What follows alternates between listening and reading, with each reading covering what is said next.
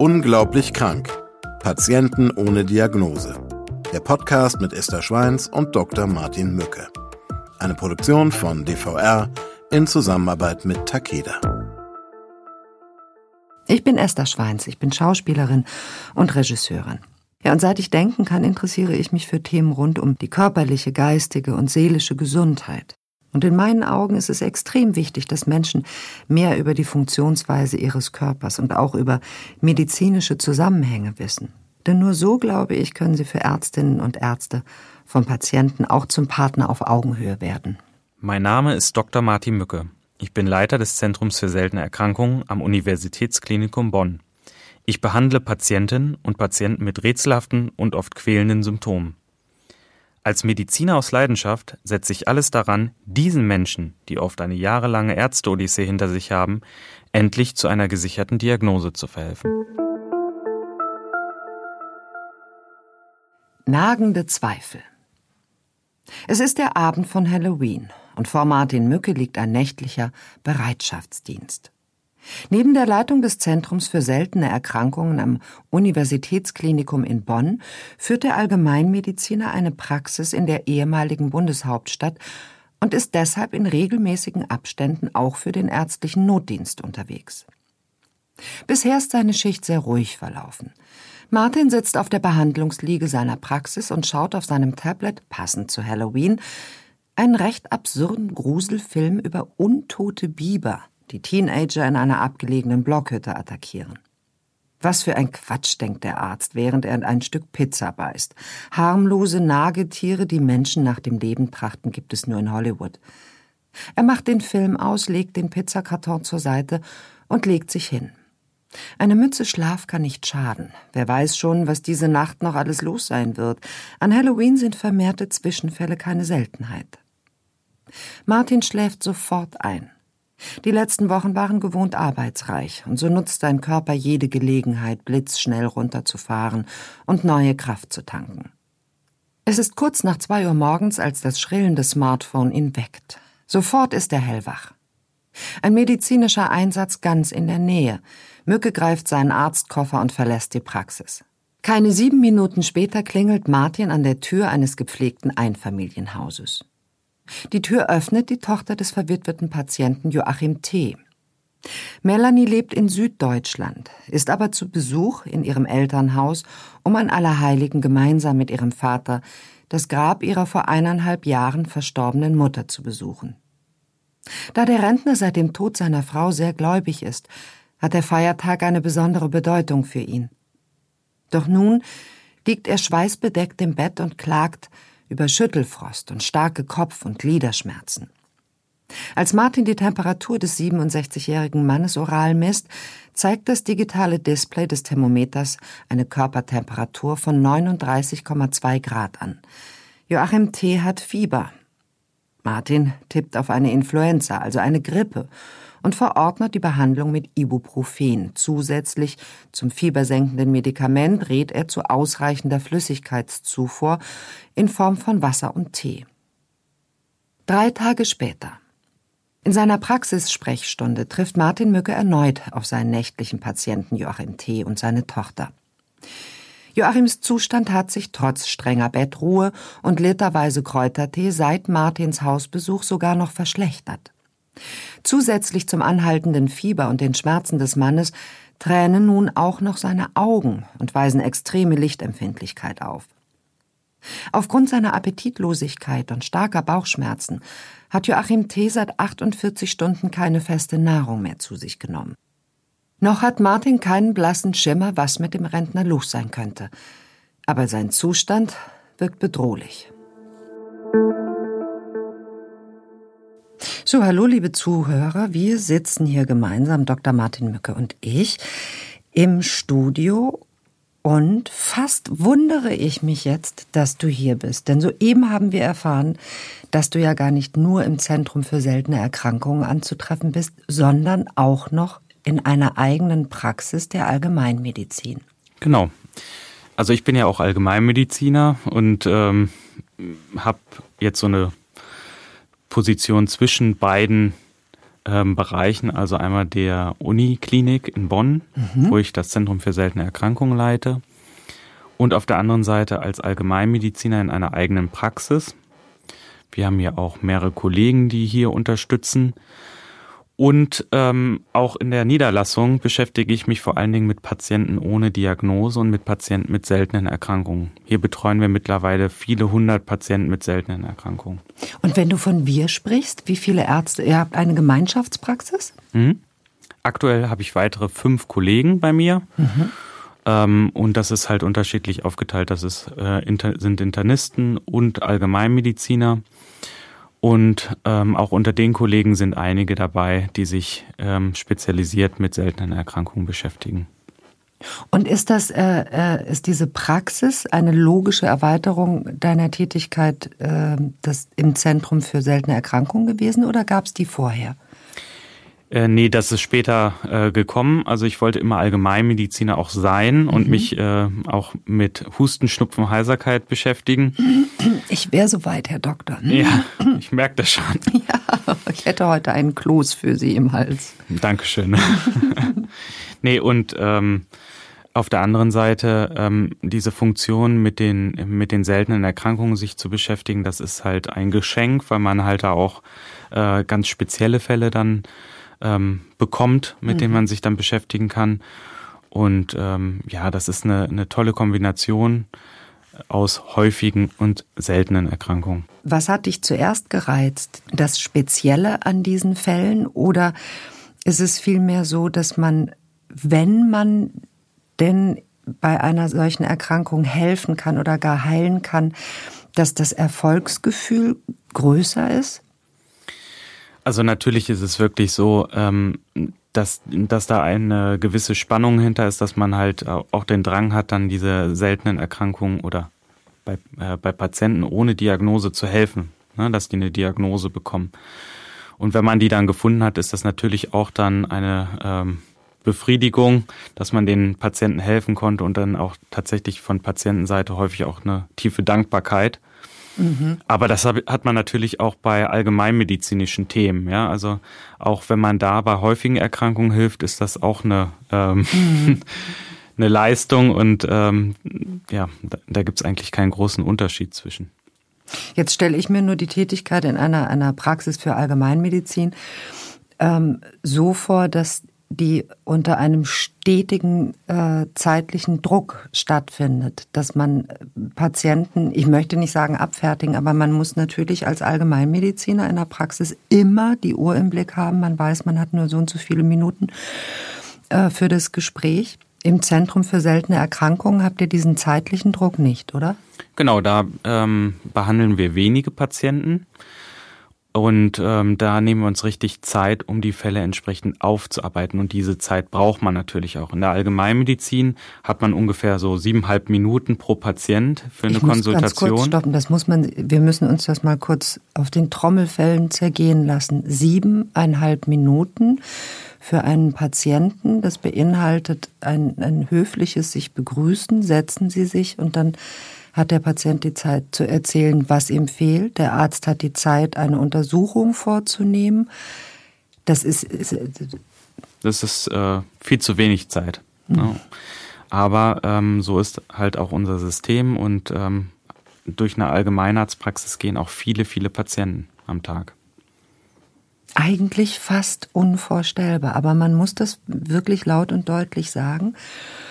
Ähm, damit sich ein Bild ergibt, dass man auch versteht, warum es so ist, dass ähm, Termine so weit im Voraus gemacht werden müssen. Ja, und auf der anderen Seite sieht man da das Problem. Also auch ein Allgemeinmediziner kann seltene Erkrankungen erkennen. Da sind wir häufiger jetzt schon drauf eingegangen. Mhm. Aber er hat einfach nicht äh, die zeitliche Kapazität dafür, also sich durch ähm, Akten durchzuwälzen, ähm, die Sachen aufzuarbeiten, das schafft man in einem normalen ähm, Praxisalltag einfach gar nicht. Nee, da muss der Allgemeinmediziner delegieren. Genau. Anders kann er das gar nicht handhaben. Ja. Wie darf ich mir das vorstellen? Wie viel Zeit bist du in der Praxis, die du mit anderen Kollegen zusammenführst? Also ähm, aktuell ist es so, dass ich 50 Prozent meiner Zeit in der Praxis bin und 50 Prozent meiner Zeit im Zentrum. Wobei man sagen muss, dass sich das auch äh, immer ein bisschen verschiebt, also eher zugunsten der Universität, mhm. weil da die Fälle halt auch sehr ähm, ja, aufwendig sind, man da viel Zeit rein investieren muss. Auch der, der Aufbau des Zentrums nimmt äh, viel Zeit in Anspruch. Darf ich dich nach deinem Stresslevel fragen? Besser nicht. Hm. Also es gibt auch bei euch Ärzten ähm, durchaus spürbare Überforderung, oder? Ja, das muss man wirklich sagen. Also ähm, man versucht natürlich möglichst viel Zeit zu investieren, um dem Patienten zu helfen, um die Strukturen zu schaffen, äh, dass, ähm, ähm, dass Patienten bearbeitet werden können, Fälle bearbeitet mhm. werden können. Und äh, das zerrt natürlich auch an der Kraft. Also ich bin häufig auch sehr spät abends dann ähm, erst zu Hause, muss mich dann auch trotzdem noch wieder ähm, auf andere Sachen vorbereiten für den nächsten Tag, auf Patientengespräche, auf äh, Gespräche mit Kollegen. Und ähm, ja, da bleibt tatsächlich wenig Zeit für Freizeit. Du sagst mir, wenn ich zu privat werde, du hast zwei kleine Söhne. Genau. Darf ich dich fragen, wie viel du schläfst?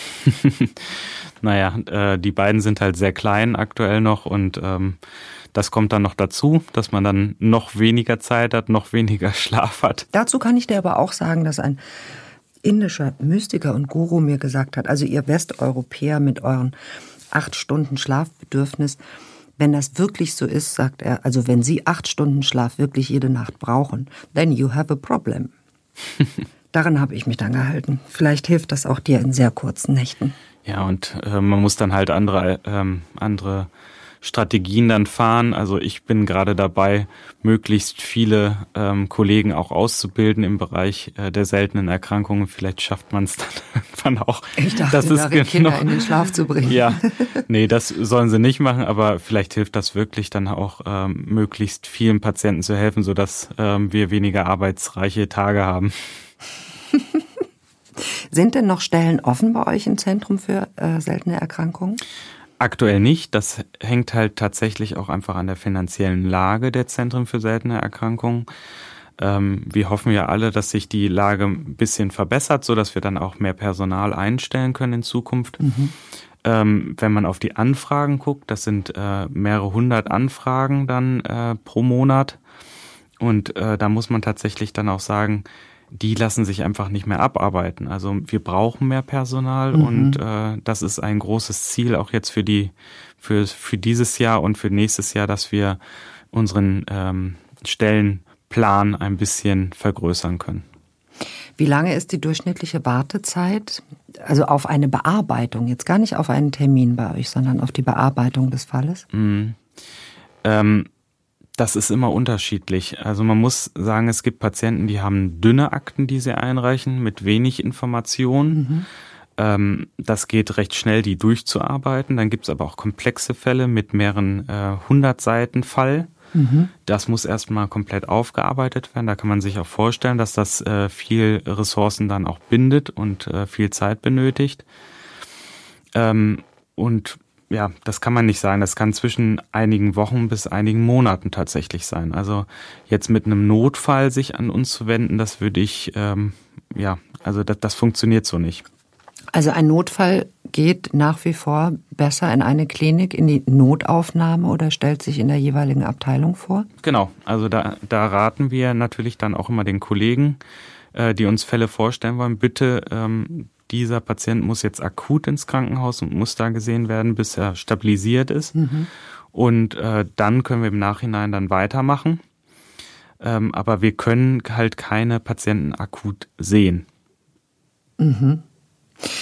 Was mich äh, zu unserer Geschichte bringt, mhm. zu Joachim T., der ähm, vermeintlich an einer Grippe erkrankt ist, aber vielleicht doch nicht. Mhm. Und jetzt wollen wir uns die Geschichte, seine Geschichte weiter anhören. Martin beginnt ein umfangreiches Anamnesegespräch. Die neuen Symptome sind zu untypisch, um weiterhin einen Grippevirus als einzige Möglichkeit in Betracht zu ziehen. Längst ist auch der detektivische Ehrgeiz des Spezialisten für seltene Erkrankungen in ihm geweckt. Joachim T. berichtet mit schleppender Stimme, dass er sich bis vor zwei Wochen noch topfit gefühlt habe. Er sei sogar in sein Wochenendhäuschen ins Münsterland gefahren, um den Gartenwinterfest zu machen. Auf Martins interessiertes Nachfragen hin berichtet Joachim, dass er Brennholz für den Kamin im Schuppen gestapelt und den Gartenteich von abgestorbenen Pflanzenresten gesäubert habe. Als Highlight seines herbstlichen Garten-Makeovers habe er dann zum ersten Mal seinen neuen Laubbläser zum Einsatz gebracht, ein Geburtstagsgeschenk seiner Tochter. Als die bunten Blätter nur so durch die Luft flogen, war er von der Power der kompakten Maschine sehr beeindruckt gewesen. Außerdem habe ihm die frische Herbstluft im Münsterland sehr gut getan, und er habe viel an die schöne Zeit denken müssen, die er früher mit seiner Familie in der alten Heimat verbracht hatte. Oft hatte er mit seiner Frau in der Sonne gesessen, während Melanie mit ihren Freunden voller Abenteuerlust durch die angrenzenden Buchenwälder gestreift war. Am nahegelegenen Bach hatten sie gemeinsam kleine Staudämme aus Holz und Steinen gebaut. Melanies Augen füllen sich während der Geschichten ihres Vaters mit Tränen der Rührung und Wehmut, denn sie spürt, wie sehr dem Vater seine große Liebe, ihre Mutter fehlt. Martin hört aufmerksam zu und macht sich hier und da Notizen. Er merkt, wie sein Patient sich immer mehr öffnet, und wieder einmal wird ihm bewusst, wie wichtig das Vertrauen zwischen Arzt und Patient ist. Nach dem langen Gespräch nimmt Martin seinem Patienten Blut ab. Vielleicht werden sich im Labor weitere Hinweise finden. Als Joachim T sich nach der Blutabnahme langsam von der Liege erhebt, bricht ihm schlagartig der Schweiß aus. Er beginnt zu schwanken. Blitzschnell greifen Martin und Melanie den schlanken Mann unter die Arme. Joachims Gesicht ist kalkweiß, als er Martin erzählt, dass es beim morgendlichen Aufstehen bereits einen ähnlichen Zwischenfall gegeben hatte, den er allerdings seiner Tochter verschwiegen hatte, um sie nicht noch mehr zu beunruhigen. Martins dringendem Rat, sich für weitere Untersuchungen stationär in die Uniklinik Bonn aufnehmen zu lassen, kommt Joachim ohne Widerspruch nach. Und im Krankenhaus spitzt sich die Dramatik seines Zustands weiter zu. Martin, du hast dich dazu entschlossen, ähm, Joachim dazu aufzufordern, sich stationär aufnehmen zu lassen. Mhm. Was sind so die Parameter, unter denen du für einen stationären Aufenthalt plädierst? Also zuerst muss man sich den Patienten angucken. Bei Joachim ist es so, er ist ja schon ein bisschen betagter. Mhm. Ähm, und da ist es tatsächlich auch so, dass gerade Patienten, die in dem Alter dann ähm, eine vermeintliche Grippeerkrankung dann auch bekommen, auch durchaus ähm, dann so schwer erkranken, dass sie dann stationär aufgenommen werden müssen. Und bei ihm war es halt so gewesen, dass sich der Allgemeinzustand äh, innerhalb kürzester Zeit so verschlechtert hat, dass man ihn auch nicht mehr alleine zu Hause lassen konnte. Mhm. Und äh, wärst du zu dem gleichen Schluss gekommen, wenn du ihn vorher nicht schon einmal gesehen hättest? Also ich kannte ihn ja und äh, deswegen wusste ich auch, wie er vorher war. Mhm einfach aus der allgemeinmedizinischen Betreuung auch. Ähm, das ist auch nicht normal, dass man dann im, im Notdienst vielleicht den gleichen Patienten aus seiner Praxis dann besucht, Drum sondern man hat ich, meistens mhm. dann Patienten aus anderen Praxen, ähm, die man dann zum ersten Mal sieht. Äh, Joachim kannte ich vorher schon. Und äh, da hat man äh, tatsächlich gesehen, dass der einfach nicht mehr der Joachim war, der ja vorher mal war, mhm. sondern ähm, nur noch ein Schatten seiner selbst und der musste einfach eingewiesen werden. Ne?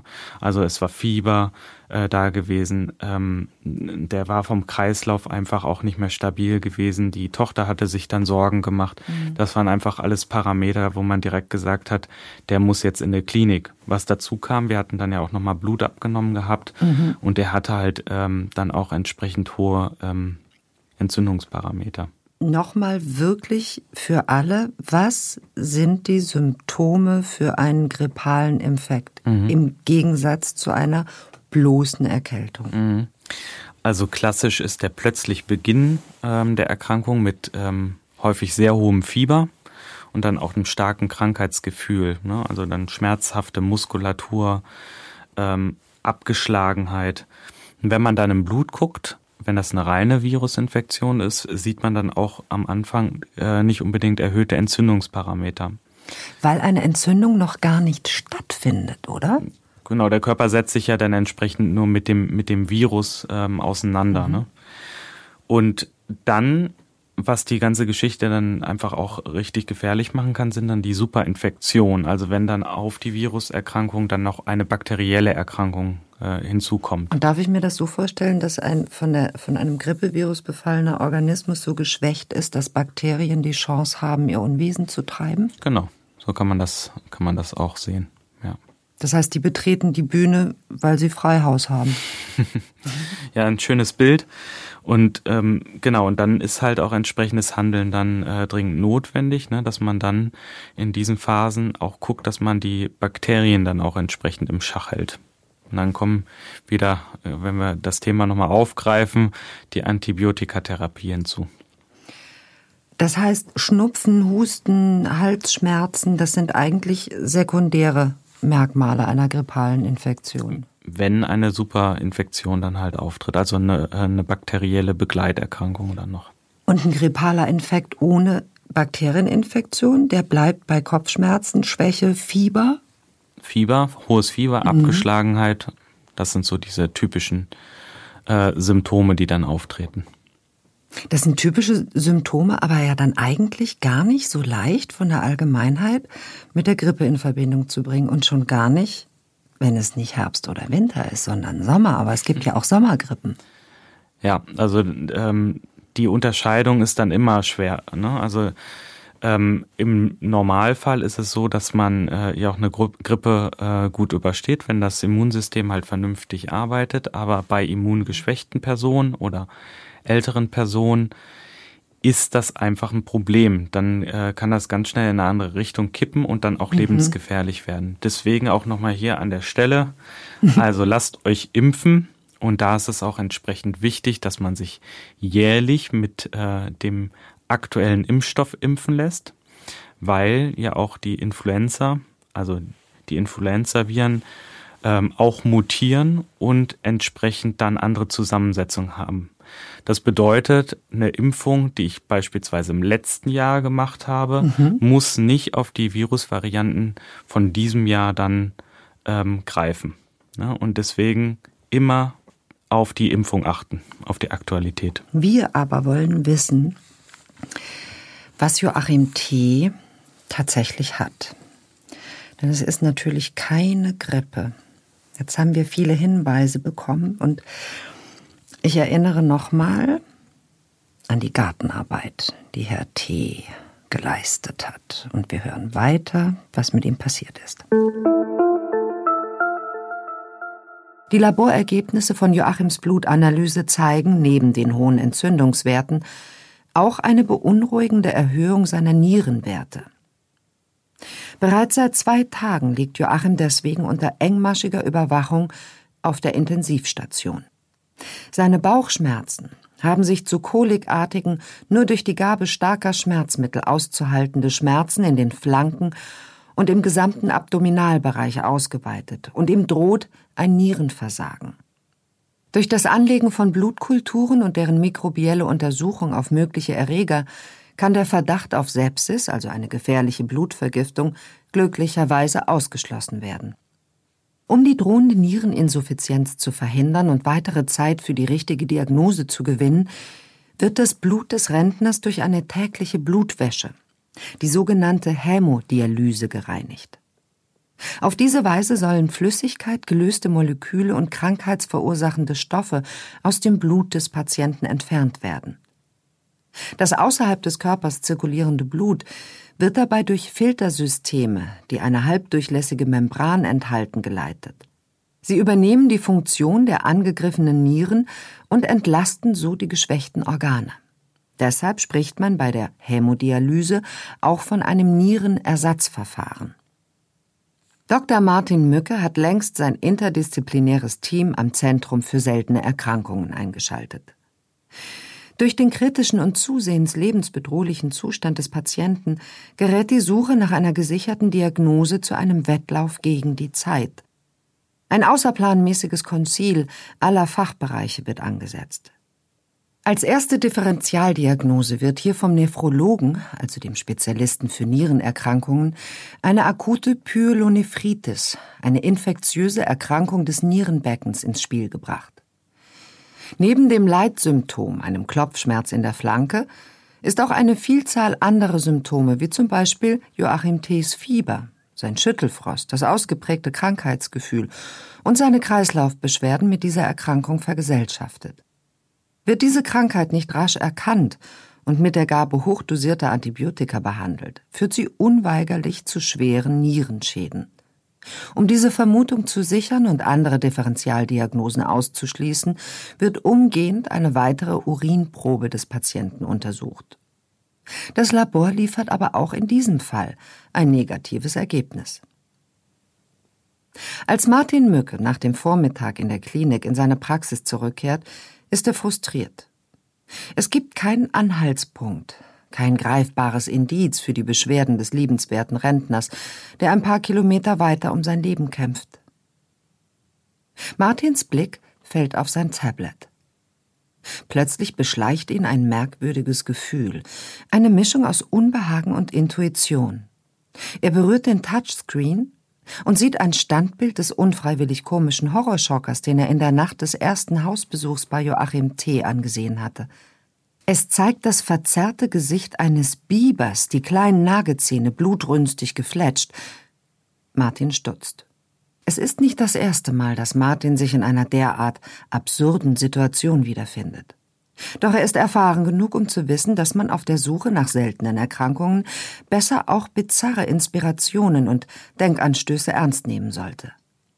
Er greift zum Handy und schildert seinen Verdacht einem alten Studienfreund, der heute Virologe ist und als ausgewiesener Spezialist für Zoonosen gilt.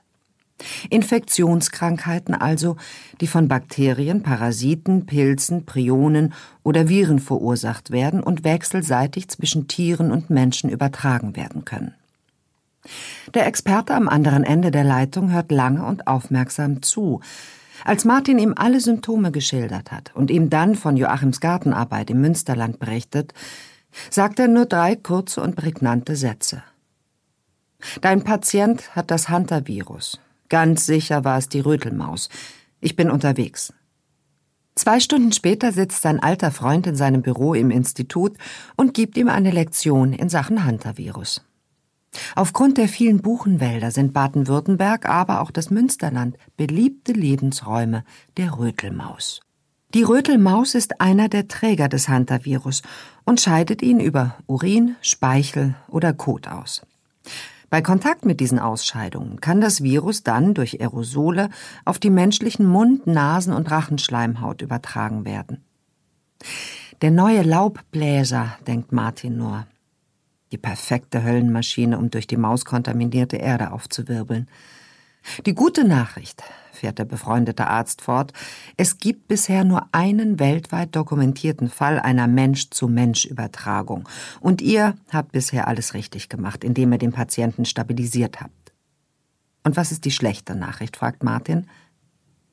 Die Diagnose in einem Speziallabor der Sicherheitsstufe 3 dauert lange. Das Hauptaugenmerk muss nun weiterhin die Kontrolle des Fiebers und das Verhindern eines Nierenversagens sein. Sollte sich der Zustand des Patienten nicht innerhalb von zwei Wochen von allein bedeutsam bessern, sei auch die Therapie mit einem Virustatikum namens Ribavirin, der einzigen bekannten Behandlungsmaßnahme gegen das Hunter-Virus, eine Option. Nach ein paar Wochen, Joachim geht es mittlerweile etwas besser und er wurde auf die internistische Station des Universitätsklinikums verlegt, wo er vorsichtshalber unter Quarantäne steht, erhält Martin Möcke die Ergebnisse des Speziallabors. Es wurde ein serologischer Nachweis für die Infektion mit einem Hunter-Virus namens Puumala erbracht. Dieser Virustyp ist entgegen anderer seiner Varianten in Europa verbreitet und wird tatsächlich von einem kleinen heimischen Nagetier, der Rötelmaus, übertragen. Das Rätsel ist gelöst. Nachdem die Virenlast in Joachims Blut nicht mehr nachgewiesen werden kann und auch seine Nieren und Elektrolytwerte sich wieder normalisiert haben, wird der Rentner nach Hause entlassen. In den nächsten Wochen wird er überdurchschnittlich häufig starken Harndrang verspüren und muss regelmäßig auf möglicherweise durch die Infektion ausgelösten Bluthochdruck untersucht werden. Außerdem müssen geeignete Maßnahmen getroffen werden, um der Rötelmaus im Garten und im Ferienhaus ihre Lebensgrundlage zu entziehen. So sollte das gesamte Areal gründlich dekontaminiert werden, um zukünftige Infektionen prophylaktisch zu verhindern. Wie gut, dass der Kollege den richtigen Riecher hatte und sofort auf die Rötelmaus und das Hunter-Virus gekommen ist. Aber jetzt muss ich dich fragen, sage, haben alle Rötelmäuse das Hunter-Virus? Nein, natürlich nicht. Also ähm, die Rötelmaus ist in dem Fall halt nur der Träger des Virus. Also ähm, das kommt vermehrt tatsächlich vor, also in, in den Bei europäischen Gefilden, dass die Rötelmäuse das Virus tragen, mhm. ja. Ähm, aber nicht jede Maus ähm, ist Träger dieses, dieses Virus. Das kann man Gut, so nicht sagen. Dass wir das gleich zu Beginn der, dieser Gesprächsrunde klären. Sonst wird die ähm, Maus jetzt ja überall in Deutschland jetzt ausgerottet. Ja, sonst wird Arme. jeder Garten de dekontaminiert. Und sage, ist die Rötelmaus äh, das einzige Kleintier, Nagetier, das das Hunter-Virus trägt? Nein, also Mäuse und Ratten ähm, können das generell tragen. Es mhm. kommt dann auch immer auf, ähm, auf die Virusart an. Also in Europa haben wir das Puumala-Virus vor allen Dingen. Und ähm, dann haben wir halt auch verschiedene andere Formen, die ähm, insbesondere in Asien und auch in ähm, Amerika vorkommen. Mhm. Und die unterscheiden sich natürlich auch an der Letalität. Also wenn man mit dem Virus infiziert ist, mhm. Also äh, wie, wie viele Menschen sterben daran? Da muss man sagen, oder wie viel Prozent der Menschen, die davon infiziert sind, sterben daran. Mhm. Da muss man sagen, dass das mit dieser Virusart, die wir hier vor mhm. äh, gesehen hatten, ähm, sind das ungefähr ein Prozent der klinisch auffälligen Fälle. Und ähm, dann gibt es halt ähm, zum Beispiel amerikanisches Hunter-Virus, was dann eine Letalität von 30 bis 40 Prozent hat. Also das du sind dann Himmel. ganz andere Hausnummern. Und auch durch Mäuse und Ratten übertragen? Genau. Ja. Ui, das ist natürlich, äh, das ist nochmal eine andere. Ne? Eine andere Geschichte. Ganz interessant ist ja, muss man auch sagen, vielleicht äh, fragt man sich immer, was, warum heißt das Ding eigentlich ja, Hunter-Virus? Und äh, da ist ganz interessant, das geht auf den Namen eines Flusses, Hantan, in Südkorea zurück. Mhm. Und äh, da gab es in den 90er, 1950er Jahren während des Koreakriegs ähm, einen Zwischenfall, wo insgesamt 3000 amerikanische Soldaten an diesem Virus erkrankt sind. Ne? Ah, und mit starkem Fieber und anschließenden Nierenversagen. Ne? Also ähnlich hier den Fall bei äh, von Joachim. Man hat dann aber erst Jahre später den Virus tatsächlich erst entdeckt. Das war dann im Jahr 1977 erst, als man dann auch ähm, den Virus zuordnen konnte. Sage Martin, eine Maus oder Ratte, die das Hunter-Virus trägt, Übrigens, der oder das Virus jetzt, damit wir es einmal geklärt haben. Du, ich bin kein Germanist, aber ich glaube, es ist das Virus. Und äh, da muss ich sagen, ich glaube, ich habe es die ganze Zeit falsch gesagt. Nee, ne? wahrscheinlich hast du es richtig gesagt, weil der das entweder oder oder beides geht.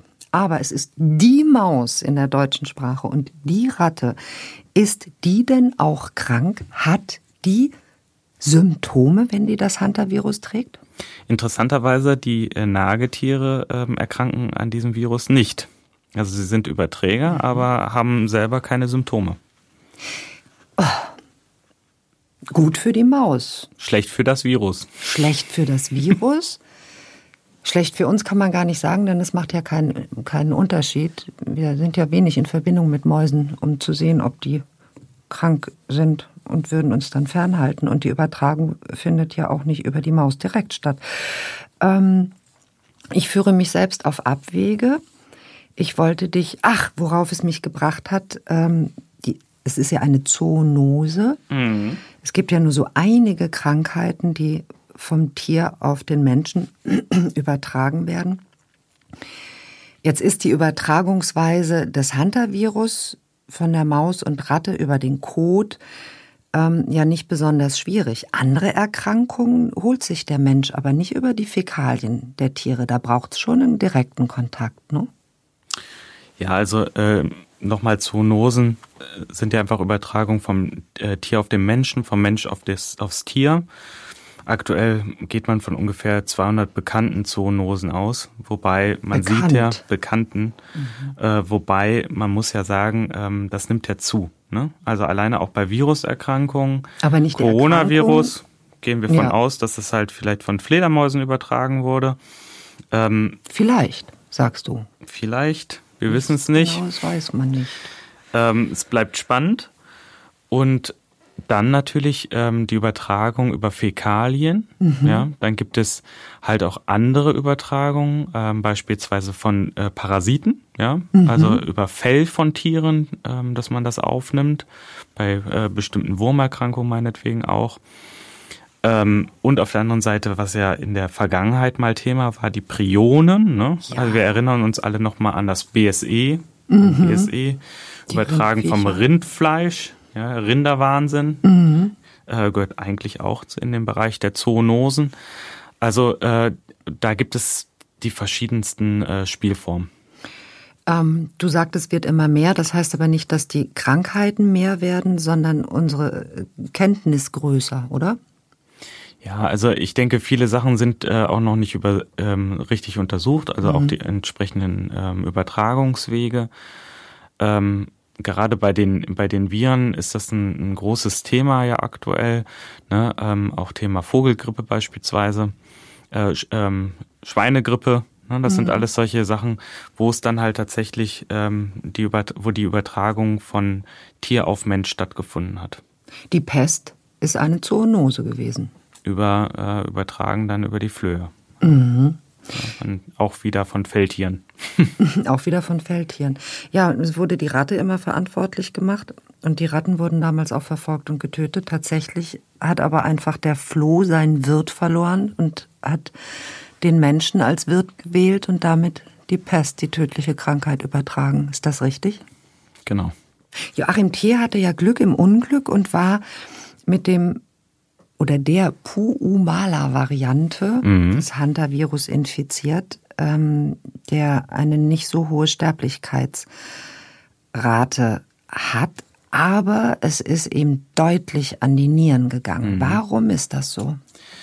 Also bei äh, Joachim war es halt so gewesen, dass der Virus das gesamte äh, System einfach geschwächt hatte, mhm. halt somit dann halt auch die Nierenfunktion beeinträchtigt hatte und dadurch halt auch die entsprechende Filterleistung der Niere herabgesetzt wurde. Mhm. Das war bei ihm so ausgeprägt, dass man tatsächlich auf ein Nierenersatzverfahren, also die Hämodialyse zurückgreifen musste und dann über dieses externe System quasi sein Blut gereinigt werden musste, mhm. ne, bis sich der Zustand dann von ihm wieder stabilisieren konnte. Und ist es so, dass bei solchen Erkrankungen die Nieren am empfindlichsten reagieren? Also es gibt da ja die unterschiedlichsten äh, ähm, Formen ähm, von Viren, die halt auch auf unterschiedliche Organe mhm. ähm, ja, zugreifen. Und häufig ist es einfach so, dass die, die Niere dann, äh, also dass die Filterleistung der Niere einfach herabgesetzt wird durch diese Virusinfektion. Das hat einfach was damit zu tun, dass es auch zu Kreislauf- ähm, oder Flüssigkeitsverschiebungen im Organismus kommt und somit halt auch die Niere nicht mehr ja, entsprechend gespült wird. Ne? Mhm. Im Sprachgebrauch meiner Großmutter und meinem Onkel Willi, der Kräuterkundiger war, äh, ging es sehr viel um die Nieren. Und wann immer jemand krank wurde, äh, gab es Goldrutentee und Zinnkrauttee, weil immer, wenn es eine Krankheit gab, mussten die Nieren gestützt, geschützt, gestärkt werden. Mhm. Generell ist ja Flüssigkeit dann auch in den Phasen, auch von Fieber, ne, wo es dann halt auch zu einem Flüssigkeits- und auch Elektrolytverlust kommt, mhm. dass man den entsprechend dann ausgleicht. Das ist einfach ganz, ganz wichtig, dann in diesen Phasen dann auch ähm, Flüssigkeit zu sich zu nehmen. Zum Ende gehe ich noch mal einen Schritt zurück.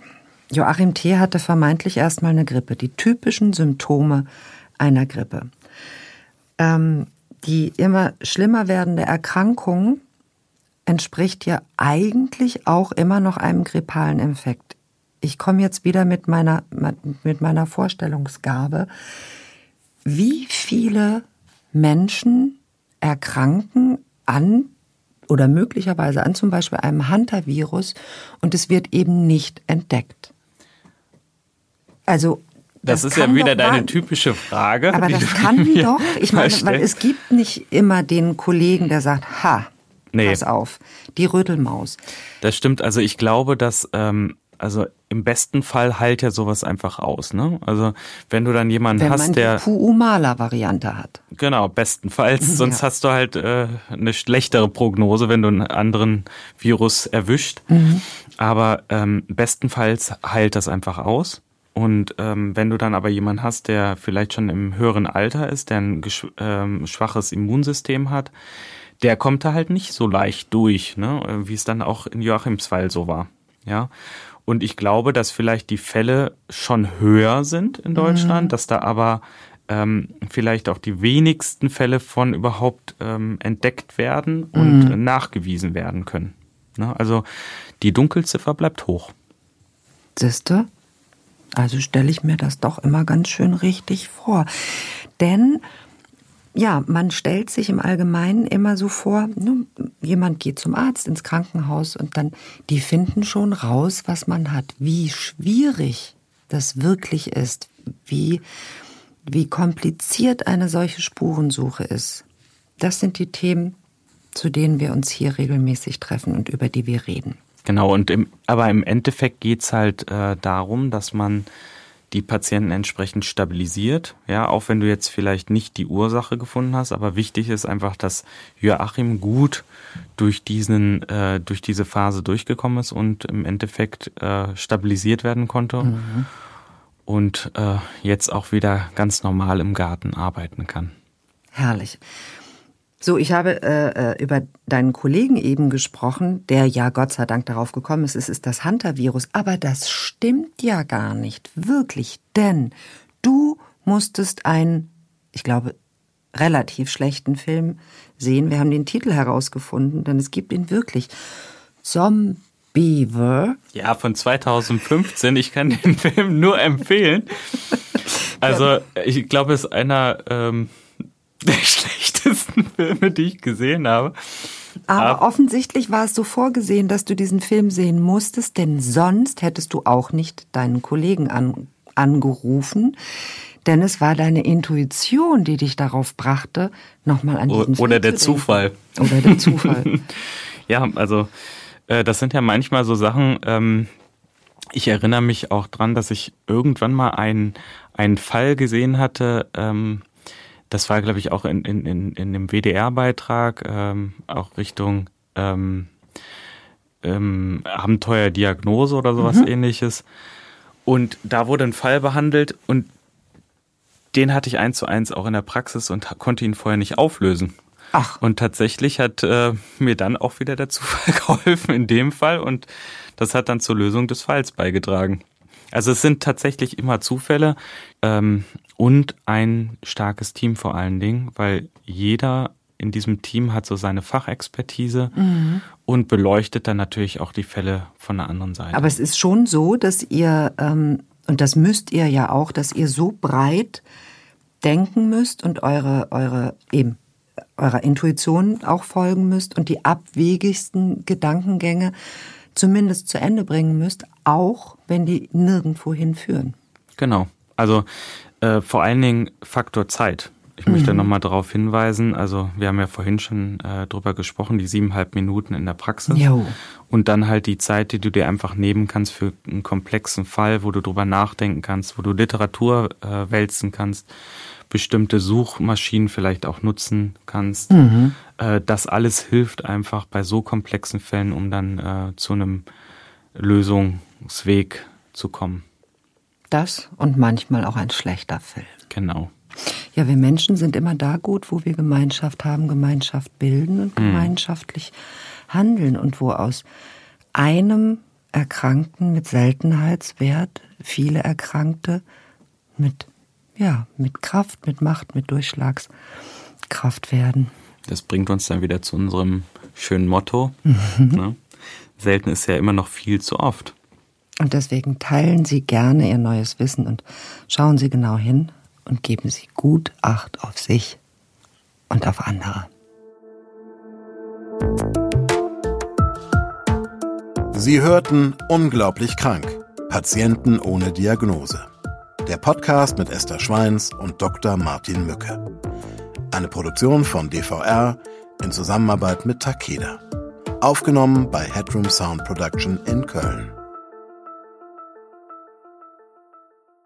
Die geschilderten Fälle beruhen auf realen Krankenakten. Sie sind jedoch zum Schutz der Persönlichkeitsrechte der Patientinnen und Patienten und aus Gründen der medizinischen Schweigepflicht anonymisiert und dramaturgisch bearbeitet. Die Inhalte und Aussagen des Podcasts ersetzen keine medizinische Konsultation. Sollten Sie geschilderte Symptome bei sich oder anderen wiedererkennen oder gesundheitliche Beschwerden haben, wenden Sie sich umgehend an eine Ärztin, einen Arzt oder in akuten Fällen an die Notaufnahme eines Krankenhauses.